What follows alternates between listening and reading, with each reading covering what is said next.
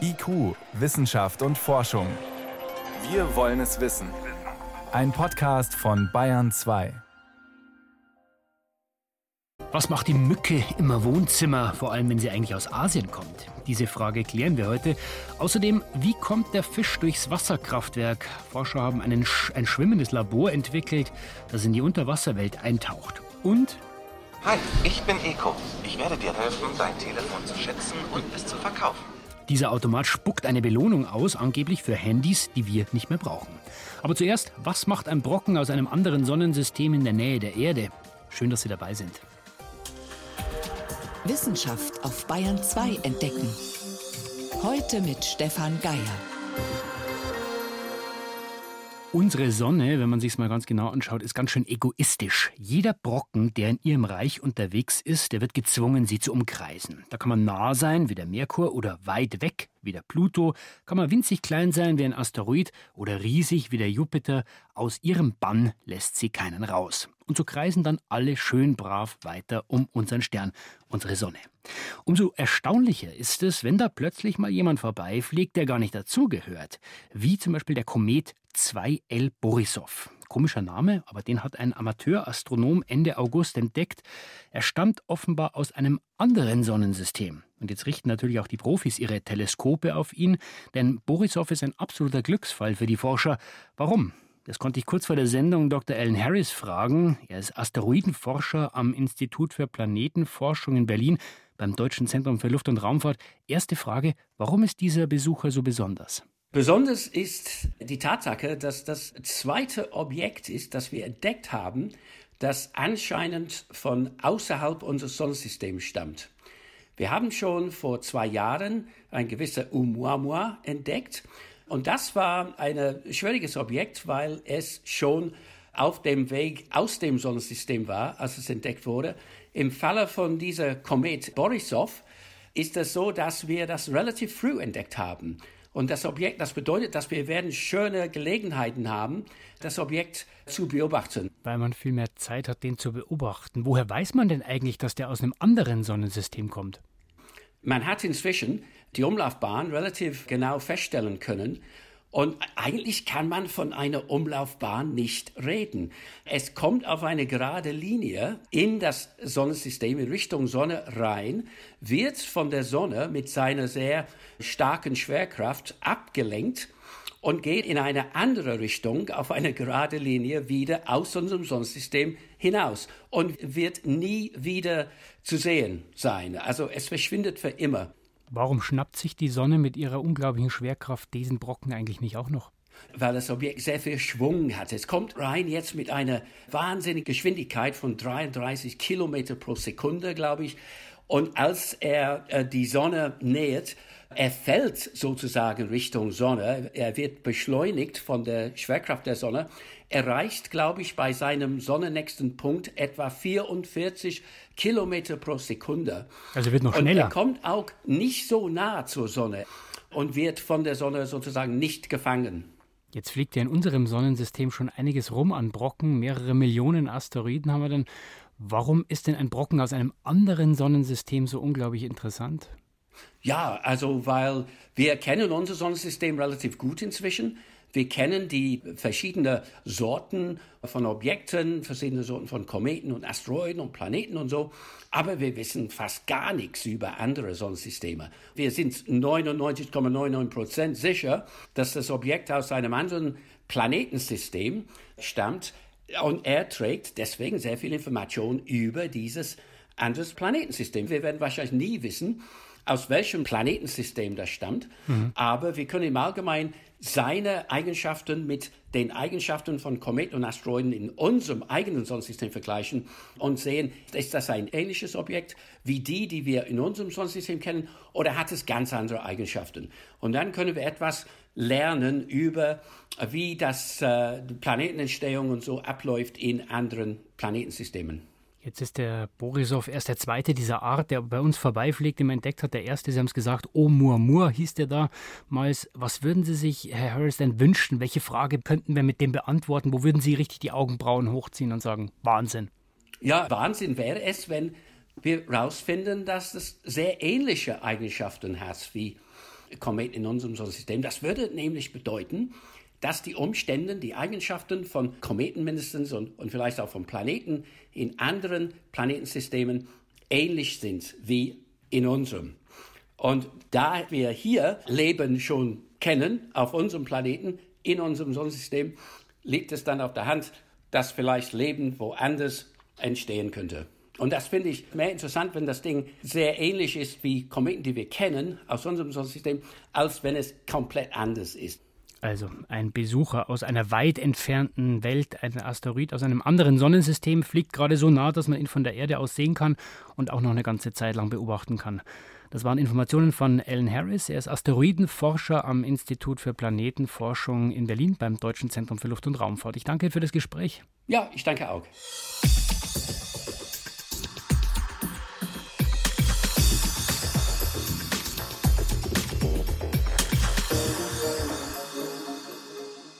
Ja, okay, ich geb's zu, ich habe auch ein altes Handy zu Hause im Schreibtisch. Mein erstes. Na gut, also auch das zweite liegt da irgendwo noch rum. Ja, immer wieder nehme ich mir vor, dass ich es zum Recycling bringe. Beide funktionieren ja leider nicht mehr. Vielleicht geht's Ihnen auch so. Und dann sind wir nicht allein. Weit über 120 Millionen alte Handys und Smartphones fristen ein jämmerliches Dasein. In irgendwelchen Schubladen ausrangiert, nicht mehr genutzt. Dabei schlummern in ihnen noch wahre Schätze, nämlich die Rohstoffe. Vielleicht hilft ja jetzt eine neue Rückgabemöglichkeit, die ausgedienten Handys wieder zum Leben zu erwecken. Ein freundlicher Automat, der für funktionierende Telefone auch gleich Geld ausspuckt, und zwar in Form eines Gutscheins. Renate L. hat sich diese Maschine angeschaut. Zehn Handy-Rückgabeautomaten stehen seit kurzem in Mediamärkten, um zu testen, ob sie hierzulande genauso gut ankommen wie in den USA. Dort gibt es 4000 davon. Sie sind etwa so groß wie ein Geldautomat. Oben ein Bildschirm, darunter eine silberne Klappe. Bevor die sich öffnet, fragt das Gerät nach ein paar Basisdaten, wie der Marke des Mobiltelefons, dem Zustand und bei funktionstüchtigen Geräten nach dem Ladekabeltyp. Christoph Janeber vom Hersteller EcoATM führt vor, wie der Automat funktioniert. Man kriegt direkt das richtige Ladekabel angezeigt. Mitteilung kannst du dein Telefon jederzeit zurückbekommen. Das ist auch wichtig. Man kann jederzeit den Prozess abbrechen. Also wenn man das Telefon im Automaten drin hat, kann man das Telefon jederzeit auch zurückbekommen. Es ist entsperrt. Natürlich muss das Telefon entsperrt sein. Und jetzt öffnet Eco die Klappe. Entsperre das Display, suche den grünen Stecker. Ziehe den Stecker raus. Um dein Telefon anzuschließen. Ich erlaube die Datenverbindung. Als nächstes auf zulassen, damit dein Telefon mit mir kommunizieren kann. Dann schließt sich die Klappe und das Telefon wird untersucht. Es wird nur die IMEI ausgelesen und es werden eine technische Funktionsprüfung vorgenommen. Die Daten werden soweit nicht angefasst. Anhand der Seriennummer IMEI findet die Software in einer Datenbank die technische Ausstattung und erkennt, wenn ein Telefon als gestohlen gemeldet wurde. Außerdem suchen Kameras nach äußeren Beschädigungen. In Zweifelsfällen kontaktiert der Automat die Firmenzentrale in Kalifornien. Dort sitzen dann wirklich Menschen, die die Bilder angucken und gucken können, ist das Display verkratzt, ist es nicht verkratzt, um wirklich sicher zu sein, in welchem Qualitätszustand das Telefon ist. Nach wenigen Minuten macht der Automat ein Kaufangebot. Nimmt man es an, profitiert auch die Umwelt. Denn je länger ein Handy in Gebrauch ist, desto mehr Ressourcen werden eingespart. Nicht nur bei den Materialien, sondern auch bei der Produktion des Geräts. Das Recycling kann nur einen Teil der Materialien zurückholen, sagt Regina Kohlmeier vom Umweltbundesamt. Dabei werden die Geräte grob zerlegt und geschreddert, um dann die Leiterplatten einzuschmelzen. Dort werden auch jetzt schon die Edelmetalle, sowas wie Kupfer, Gold, Silber, Palladium, zurückgewonnen. Unedle Metalle bleiben dabei leider auf der Strecke und geraten dann in die Schlacke und können dann quasi nicht mehr als Metalle zurückgewonnen werden. Das betrifft dann zum Beispiel Inhaltsstoffe wie Neodym und weitere seltene Erden oder Tantal oder Wolfram, was zum Beispiel in Smartphones enthalten ist.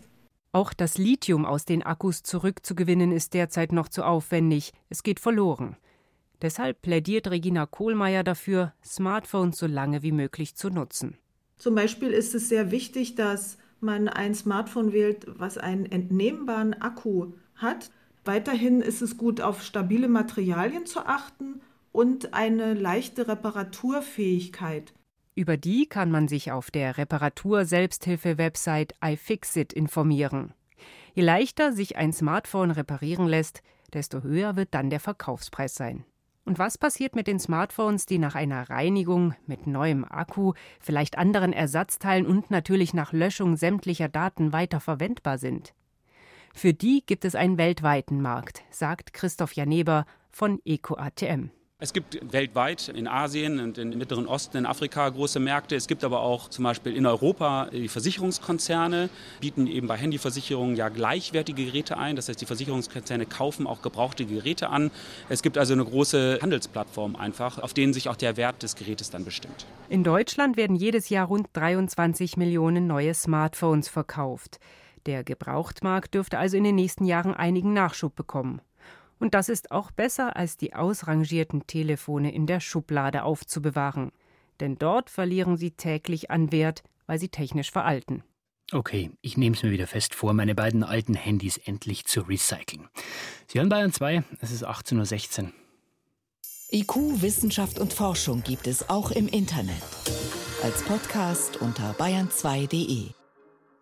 Es ist schon ganz schön gefährlich als Fisch in einem Fluss, da nicht nur wegen der natürlichen Feinde, die einen fressen wollen, auch Wasserkraftwerke sind lebensbedrohlich. Die tauchen ja doch ab und zu mal auf im Laufe eines Flusses und damit eben auch im Laufe eines Fischlebens. Man kann nur erahnen, wie es dem Fisch geht, wenn er durch so eine Höllenmaschine zur Stromerzeugung durchgezwungen wird. Aber manchen Forschern reicht es nicht, sich das einfach nur vorzustellen. Die wollen genau wissen, wie es den Fischen geht. Und deswegen haben sie ein schwimmendes Labor entwickelt. Damit wollen sie tief ins Reich der Fische blicken. Sechs Wissenschaftler, drei Australier und drei Münchner beugen sich über ein kleines, knapp 15 cm langes Plastikröhrchen. Recht unscheinbar auf den ersten Blick ist der sogenannte Sensorfisch, aber vollgepackt mit hochempfindlichen Sensoren. Melanie Müller, wissenschaftliche Mitarbeiterin am Lehrstuhl für aquatische Systembiologie, erklärt, was es mit dem Plastikfisch auf sich hat. Da sind Drucksensoren drin, da sind Beschleunigungssensoren drin und so ein Gyrometer, das praktisch misst, welche Orientierung der Fisch gerade hat, also praktisch Rotationen aufzeichnen kann. Und damit können wir eben von Kollisionen über Scherkräfte, Druckveränderungen, Turbulenzen alles messen, was der Fisch auch erlebt, wenn er durch die Turbine geht.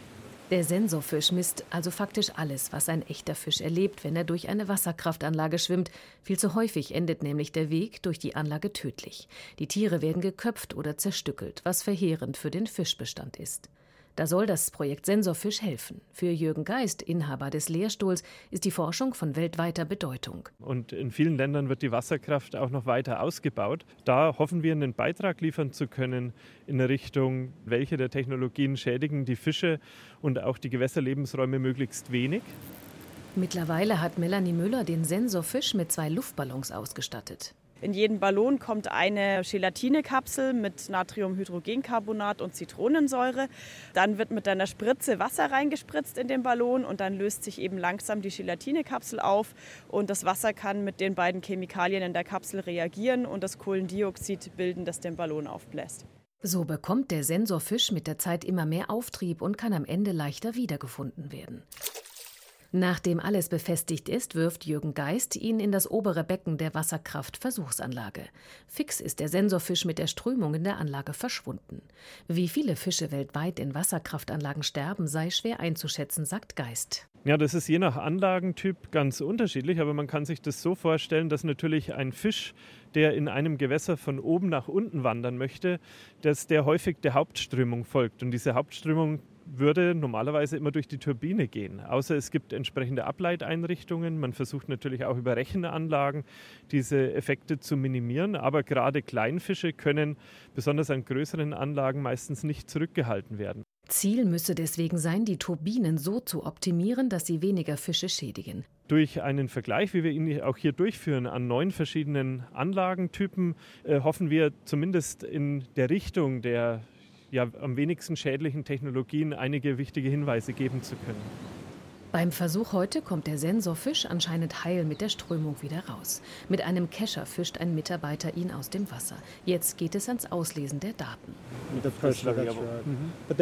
Dr. Craig Boyce aus Australien ist mit einem Forscherteam zu Besuch. Auch sie sind auf der Suche nach Lösungen für das Fischsterben durch Wasserkraft. Das Problem sei international, sagt er. Weltweit. Wir sehen das in allen Flüssen, sei es in Nord- oder Südamerika, Australien, Europa, überall die gleichen Probleme.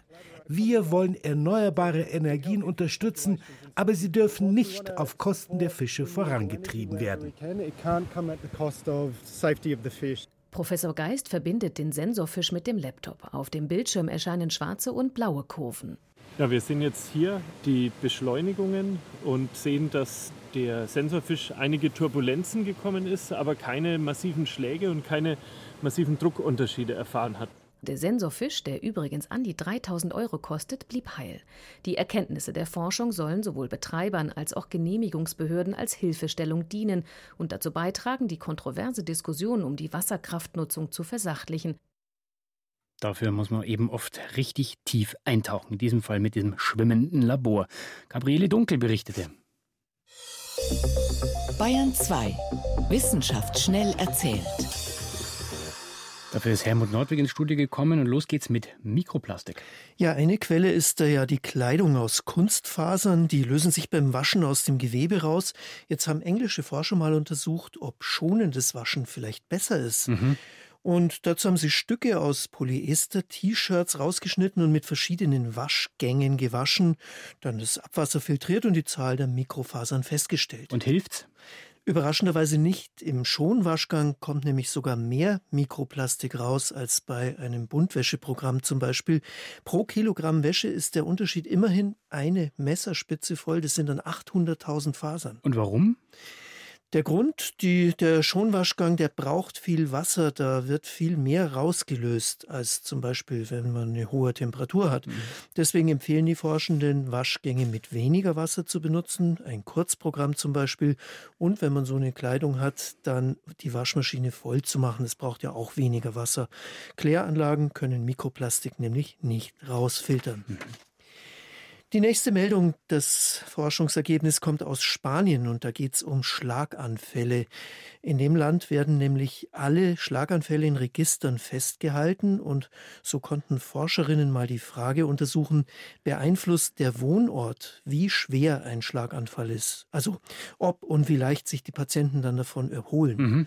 Und dazu haben sie die Daten von acht Entschuldigung, von 2800 Schlaganfallpatienten ausgewertet und dazu geschaut, welchen Einfluss haben Straßenlärm und Grünanlagen in der Umgebung. Mhm. Und was sie festgestellt haben, war, an lauten Straßen sind die folgenreichsten Schlaganfälle. Und wo es viel Grünflächen gibt, da sind sie weniger schwer. Und was ist mit anderen Einflussfaktoren? Feinstaub zum Beispiel? Feinstaub haben sie auch untersucht und der hat eben erstaunlicherweise keinen Einfluss. Es gibt ganz andere Einflussfaktoren wie Rauchen und so weiter. Das haben sie nicht angeschaut. Dieses Ergebnis ist vielleicht deshalb so, weil wo es jetzt grün ist und nicht so laut, da gibt es am ehesten die Möglichkeit zur Erholung und zur Bewegung. Hm. Den genauen Grund wollen die Forscherinnen aber noch untersuchen. Auf jeden Fall, wer ruhig und im Grünen wohnt, der hat nicht nur eine angenehmere Wohnlage, sondern auch bessere Überlebenschancen nach einem Schlaganfall.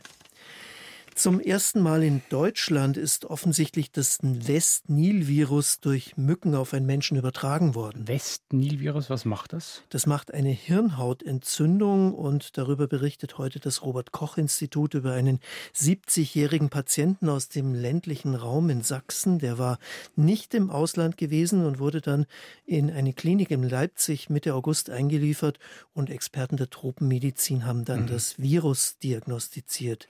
Es war schon bekannt, dass Vögel und Pferde, vor allem in Ostdeutschland, von dem Virus befallen sind. Auch im Raum München hat man übrigens zwei veränderte Vögel gefunden im letzten Jahr.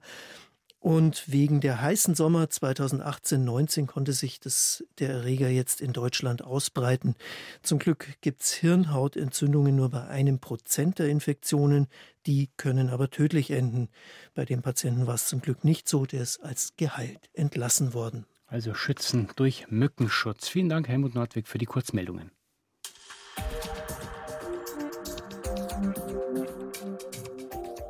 Und wir bleiben gleich bei den Mücken. Die Saison dieses Jahr, die geht ja zu Ende. Ein paar fliegen noch und so nervig sie sind, wenn man mal gestochen wird und dann juckt es ein bisschen, aber das war's dann in der Regel auch. Aber in ganz Deutschland breiten sich inzwischen auch nicht heimische Mückenarten aus, die asiatische Tigermücke zum Beispiel. Und deren Stich, der ist dann gleich nicht mehr so harmlos. Um ihren Vormarsch zu verstehen, sind Forscher aber auf uns angewiesen, auf Laien, die in ihrer Freizeit zum Mückenjäger werden wollen. Wenn Alexandra Weikert dieses Geräusch hört, dann geht sie auf Mückenjagd. Und zwar in wissenschaftlicher Mission. Mit ihrem normalen Job als Softwareentwicklerin hat das nichts zu tun. Sie jagt Mücken für ein einzigartiges Forschungsprojekt, den Mückenatlas. Der erfasst, wo in Deutschland welche Stechmücken leben. Jeder kann dabei mitmachen.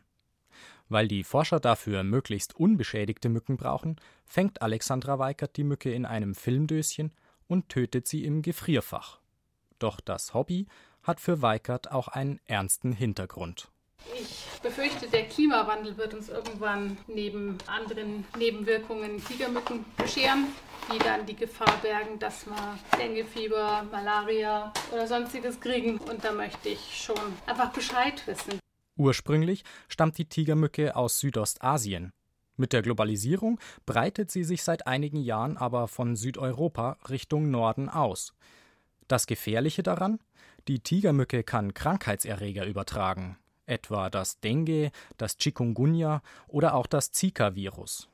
Zwar muss sie dazu erst einen Infizierten hier stechen, aber die Gefahr dafür steigt mit zunehmender Verbreitung der Mücke. Das treibt auch Doreen Werner vom Mückenatlas um. Die Forscherin am Leibniz-Zentrum für Agrarlandschaftsforschung in Müncheberg in Brandenburg stellt fest, dass es der Tigermücke bei uns längst nicht mehr zu kalt ist. Es zeigt sich, dass die bereits in Deutschland etablierten Populationen sehr, sehr anpassungsfähig sind und natürlich auch längere Frostperioden im Freiland überstehen können und dann auch ihre Entwicklung fortsetzen können. Die Frage ist nur, wo passiert das? Tigermücken sind sehr ortskonstant. Noch wurde die Tigermücke in Bayern nur vereinzelt gesichtet, seit 2015 an zwölf Standorten, beispielsweise entlang der Autobahnen A3 und A93. Die Forscher prüfen die Proben daher genau und werden im Ernstfall vor Ort aktiv. Wie im Fall von Erding. Dort war im November 2017 auf dem städtischen Friedhof erstmals die Tigermücke nachgewiesen worden. Mückenspezialist Andreas Rose von der Regensburger Firma Biogens übernahm den Fall für die Kollegen vom Mückenatlas. Er untersuchte stehendes Wasser in Vasen und Weihwasserschalen auf verdächtige Mückenlarven und beseitigte mögliche Brutplätze. Die Tigermücke ist ursprünglich spezialisiert, ihre Eier in Astlöcher und solche Geschichten abzulegen. Und deswegen ist sie perfekt auch dafür angepasst, das in anderen kleinen Wasserbehältern zu machen. Also zum Beispiel in diesen Vasen, die man hier auf dem Friedhof überall findet. Kleine Wasseransammlungen reichen ihr vollkommen aus. Und außerdem sind die Eier auch noch trockenheitsresistent. Es kann also durchaus sein, dass das Wasser trocken fällt, die Eier überleben und wenn es dann wieder Wasser gibt, dass dann die Mückenlarven aus den Eiern schlüpfen. An zwei neuen Standorten, in München und Fürth, konnten die Forscher mit Hilfe der Mückenjäger jetzt übrigens weitere Tigermücken in Bayern feststellen. Die Experten werden nun mit den örtlichen Behörden über das weitere Vorgehen sprechen. Das Konzept mit den Bürgerforschern scheint also aufzugehen. Mückenjägerin Alexandra Weikert aus Taufkirchen hat bei ihrem letzten Fang keine Tigermücke gefunden. Also diesmal ist es ein Stechmückenweibchen der Art Culisita annulata, eine Ringelschnarke, die besonders durch ihre Größe und Färbung auffällt. Und die Culisita annulata ist die häufigste Art in Deutschland. Aber die Jagd geht weiter. So wie bei rund 2000 anderen Hobbymückenjägern in Bayern auch. Also da kann jeder von uns zum Freizeitforscher, Forscherin werden. Sebastian Kirschner hat eine von Ihnen besucht. Und wenn Sie die Mücken nicht nur hören, sondern auch sehen wollen, das können Sie tun morgen Abend in Gut zu wissen mit Willi Weitzel. 19 Uhr BR Fernsehen Gut zu wissen. Von IQ war es das für heute. Am Mikrofon war Stefan Geier.